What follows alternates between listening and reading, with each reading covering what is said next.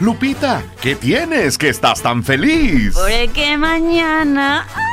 ¡Ay! ¡Es mi cumpleaños! ¡Guau! Todos mis transistores están muy activados porque sabemos que mañana es tu cumpleaños. ¡Escucha! El día en que tú naciste, nacieron los dinosaurios. Las vacas no dieron leche y lloraron los cavernarios. Ay, Lupita, es una broma. ¿Qué tienes? No, no es eso. Solo me preguntaba para qué venimos a la Tierra. ¿Para qué nacimos? ¿Cuál es mi propósito en la vida? ¿Qué hago trabajando en este hotel? Si realmente soy feliz. Ay, no sé, Fede. Ven, voy a hablar con el espejo mágico.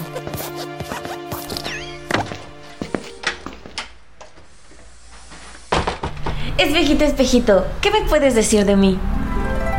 Mi querida Lupita, pues te he visto siempre a prisa, observando de lo lejos y esquivando tu mirada.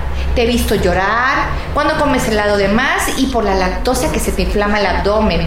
Te he visto taparte las estrías de las pompas con maquillaje, ponerte parches en tus lunares y ponerte pegamento en la cara para que tus ojos se vean rasgados. Ya basta, ¿qué te pasa? ¿Qué quieres decir con eso? ¿Que no te gustó? A mí me encantas, pero tú no te aceptas. Me acepto, solo que cubro algunas imperfecciones. ¿A quién le gusta tener la cara con un lunar que parece moco? ¿A quién le gusta tener los labios como de burro? ¿A quién le gusta tener esta cara deforme? Nada de lo que tú dices es verdad. Tienes una cara perfecta, bonita, unos labios carnosos que más de una se operarían por tenerlos como tú. ¿Sí? ¿A quiénes? No entiendes nada. Mírame, mírame bien. Ahora sí ya me ves de cerca. ¿Ves esta lonja en la panza? Ahora dime si es culpa de la lactosa. Veme bien estas estrías en las pompas. Dime quién más las tiene. Dime quién envidia estas estrías. Lupita, no sé por qué te odias tanto. Tienes un cuerpo perfecto, una cinturita hermosa, amas tu silueta. ¿Por qué ahora te dices tantas cosas feas? Claro que amo mi silueta, amo mi sombra, porque de lejos todo se ve bien. Nadie me quiere de cerca, mis imperfecciones hieren los ojos de las personas. ¿Y ves este cabello? Tu cabello se ve sedoso y cuidado. Claro, porque no sabes cómo se siente, parece alambre, es rebelde, no se acomoda de ninguna forma. Tengo muchos remolinos, es chino, me lo pinto seguido, lo tengo que planchar todos los días y ni siquiera es largo. Tengo que usar un montón de extensiones para que se vea más largo y con volumen, y no soporto este dolor de los broches. Sabes que no necesitas extensiones y deberías de pensar cuántas personas que tienen alguna enfermedad no tienen cabello y tú que lo tienes no lo valoras. No entiendes nada, pero ¿qué vas a entender tú si eres un simple reflejo? No soy un simple reflejo, soy un espejo mágico y te quiero mucho, Lupita. Ven, dime cómo te gustaría tener tu cabello.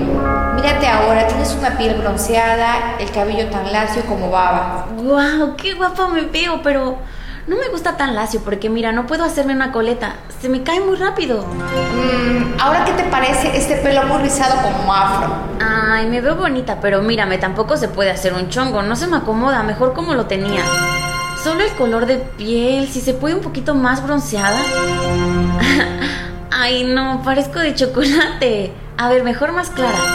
Ay, es que ahora parezco leche. Mm, no me queda toda la ropa por el color. A ver, déjame otra vez como estaba. O bueno, solo emparejame el color porque con la ropa y el sol parezco cebra. No, emparejame con el color de mi rodilla. Ah, no, a ver, un poquito más claro. No, así parezco mis pies que nunca les da el sol. Me gustaría más rosita. Ay, no, parezco muñeca. Mejor otra vez como estaba. Ay, Lupita.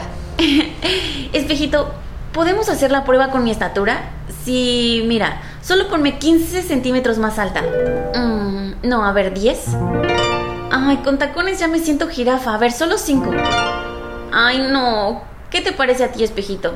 Mm, no, mejor como estaba, ¿verdad? Para usar tacones altos. Sí, mejor como estaba, por favor. Oye, ¿y si probamos con los ojos? Ay, ya deja de jugar, Lupita. A ver qué colores quieres probar. Quiero un color como rosa. Ah, no, pero la pupila no, mejor el blanco de mis ojos que sea rosa. Fede, si mientras le cumplo sus caprichos a Lupita, pones esta canción. Además ya sabemos en qué va a acabar la historia.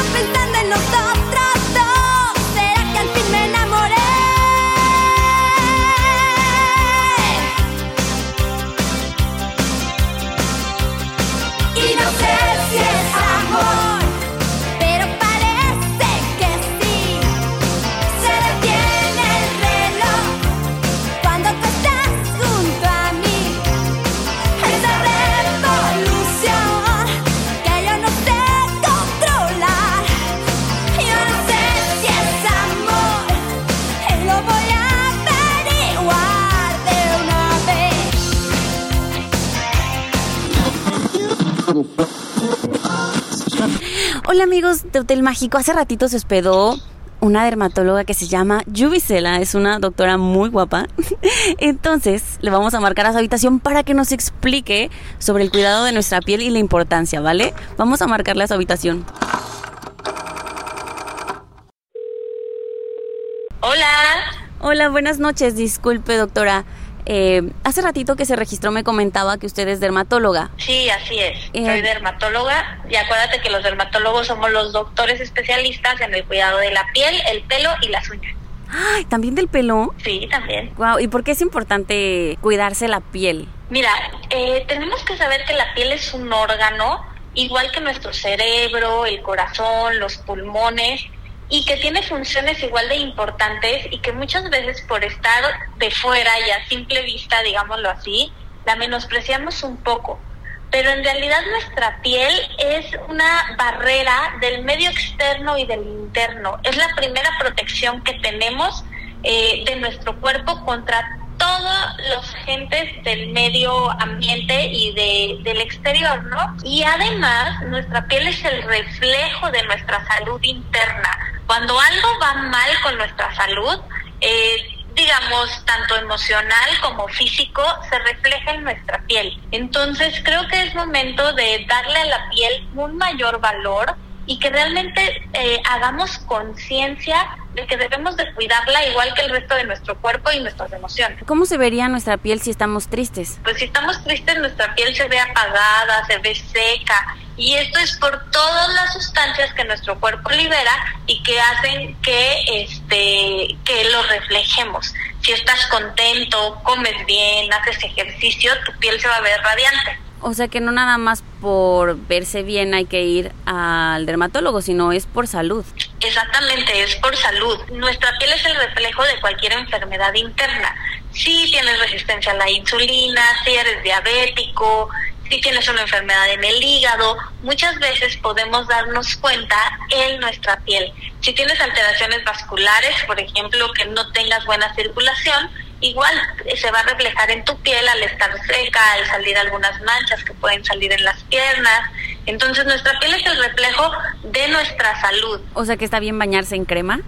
Sí, está bien bañarse en crema y aplicarla incluso varias veces al día, sobre todo si los climas son secos. Oye, y por vanidad, ¿qué, qué pacientes tienes? ¿Más hombres o mujeres? Pues fíjate que yo creo que ya los dos, ¿eh? Ya, ya se equipara mucho la relación entre hombres y mujeres que se quieren cuidar y que quieren estar cada vez mejor. ¿Quién es más extremo en el cuidado de su piel, los hombres o las mujeres?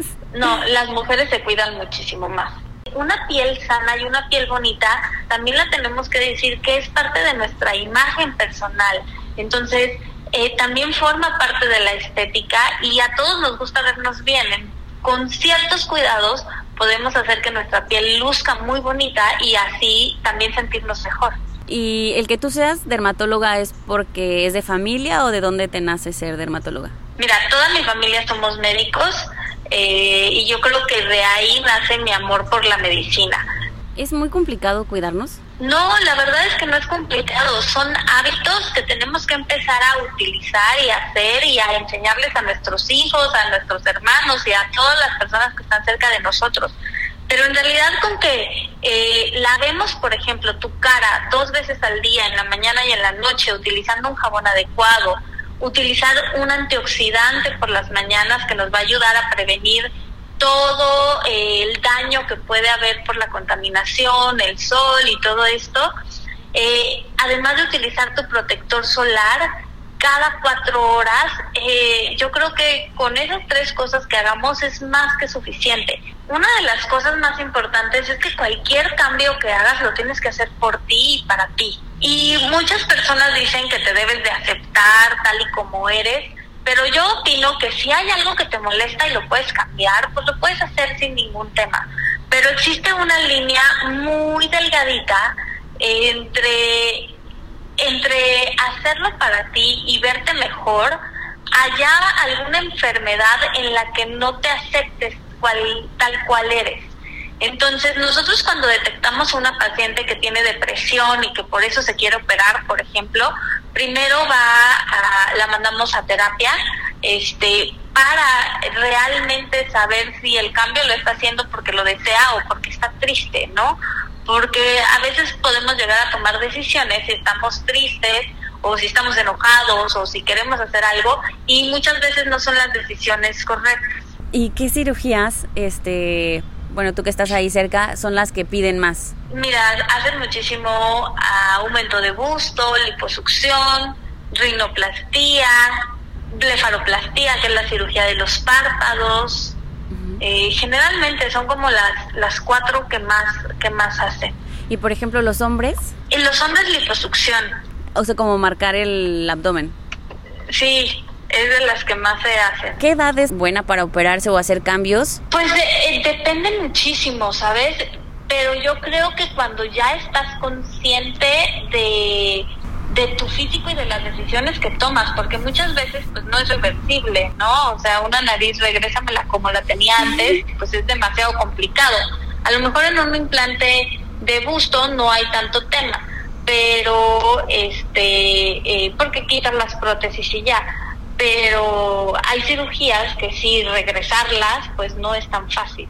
Entonces que, que realmente estés segura y que lo hagas por ti, no por nadie más. Mm, si fueran sumamente económicas la- las operaciones, mucha gente, hombres y mujeres, estarían operados. Yo creo que sí, yo creo que sí. Digo, hay de todo. Hay personas que ellas dicen, no, yo jamás cambiaría nada y la verdad es que qué padre. Pero hay personas que, que si tuvieras la oportunidad de hacer un pequeño cambio, lo harías. ¿Cómo te localizamos? Estamos en redes sociales, yo estoy como arroba yubiderma, Arroba este, yubiderma. en Instagram y la clínica se llama arroba ICERD. Sí, muchísimas gracias. Perdón que te moleste, pero me llamaba mucho la atención que sigas disfrutando tu estancia aquí en el Hotel Mágico. Gracias. Que estés muy bien, hasta luego.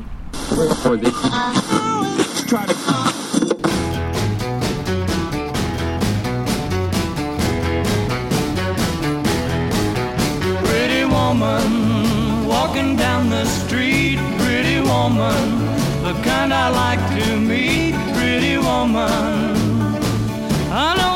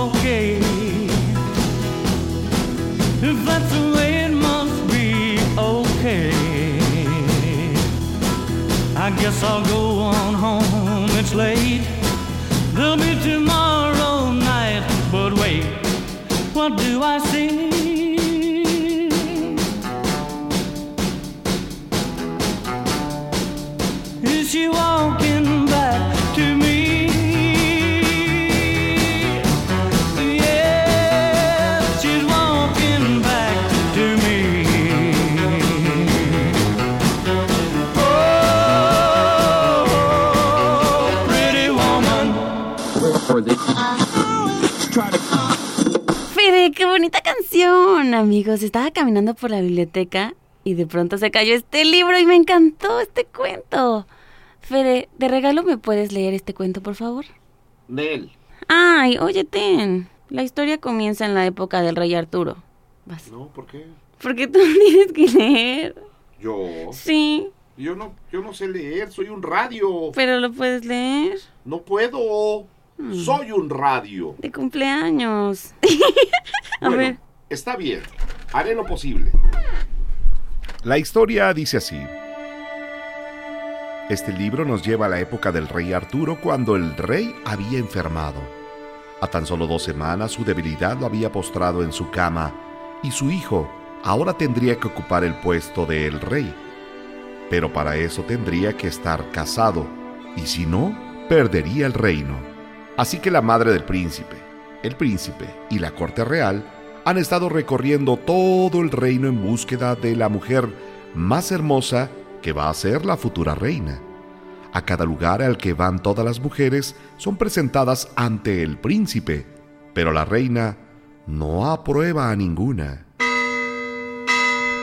No, no, ninguna. Vámonos. Llegan a la comarca más pequeña y todas las muchachas están muy contentas porque van a ser vistas por el príncipe. Pero lo más importante es que las va a visitar la madre del príncipe, la cual es una bruja, porque no le ha gustado ninguna de sus posibles nueras. Y esta comarca ya es la última. En una pastelería se escucha decirle la dueña a su hija. ¡Ey! ¡Ey! A ti no se te ocurre aparecerte frente al príncipe con esos ojos chuecos que tienes. Y a ver, quítate el cubrebocas. ¡Oh, por Dios! ¡Qué terror! Tienes una verruga en la punta de la nariz. En el reino te cortarán la cabeza. Pareces una bruja. ¡Qué horror! Mi hija, ¿por qué lloras? ¿Qué te pasa? ¿Por qué soy tan fea, mamá? Mírame, parezco bruja con esta verruga en mi nariz. Mírame, soy la peor. El príncipe jamás se va a fijar en mí. ¿Pero qué dices? Esa verruga te hace ser única. Además, el príncipe se fijará también en tus sentimientos. Por eso hacen pruebas. No voy a ir. Me pondré un cubrebocas más grande y no voy a volver a mostrar mi rostro jamás. En ese momento entra un nuevo cliente a la pastelería. Era un soldado del reino. Huele los pasteles y le gustan tanto que se compra dos y se los lleva a su guardia. Ya en su guardia, de vez en cuando se bajaba el cubrebocas y le daba una mordida a su pastel, cuando de pronto su jefe lo descubrió y le dijo, ¡Ey! ¿Qué estás haciendo? ¿Qué estás comiendo? Mmm, huele muy rico. el jefe de la guardia real se baja el cubrebocas y come. ¿Dónde compraste ese pastel? Eh, en la pastelería del pueblo. Ahora ve, por más pasteles, traes también para tus compañeros.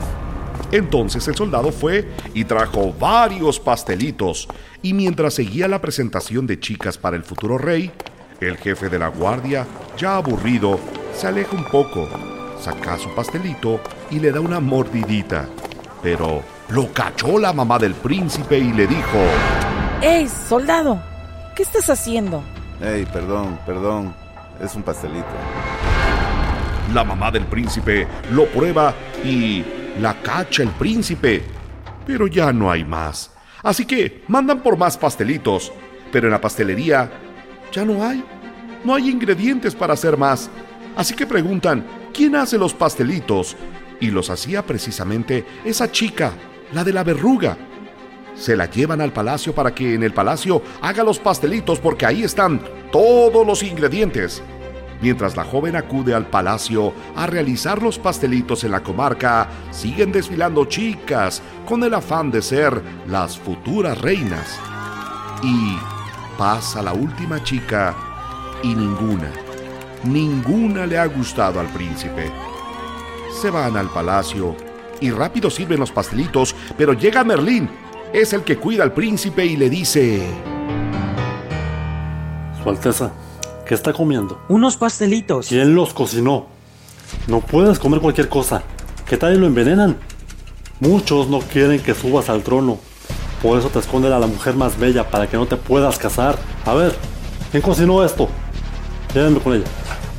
Por lo mientras la plebeya ya estaba recogiendo sus cosas para retirarse cuando llegaron a interrogarla y le pidieron se descubriera el rostro. Pero ella no quería porque ante el príncipe y su séquito le daba mucha pena. No quería que todos se burlaran de ella. Así que se negó. Y le dijeron que si no lo hacía, le cortaban la cabeza. ¿Te puedes retirar el pelo del rostro? Entonces se vio obligada a quitarse el cubrebocas. Y el príncipe quedó deslumbrado por la belleza de la joven.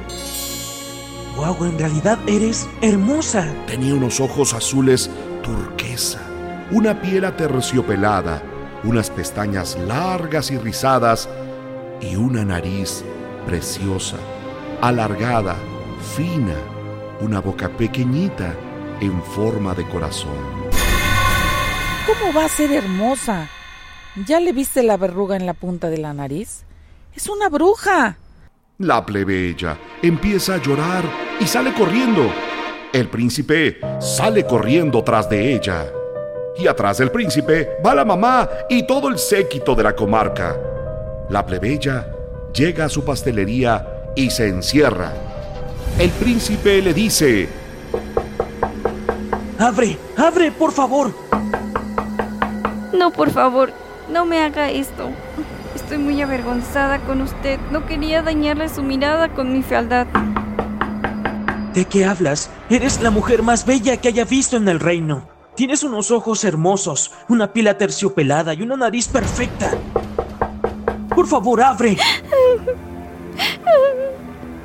No puede ser. Nunca, nunca pensé que fuera tan, tan fea. Por favor, abre. Deja de burlarte de mí, por favor. Pues si no quiere abrir, que le corten la cabeza. No, mamá. Yo quiero que ella sea la reina. Ah, Pues a ver, entonces tiremos la puerta para sacarla. No, nada de eso.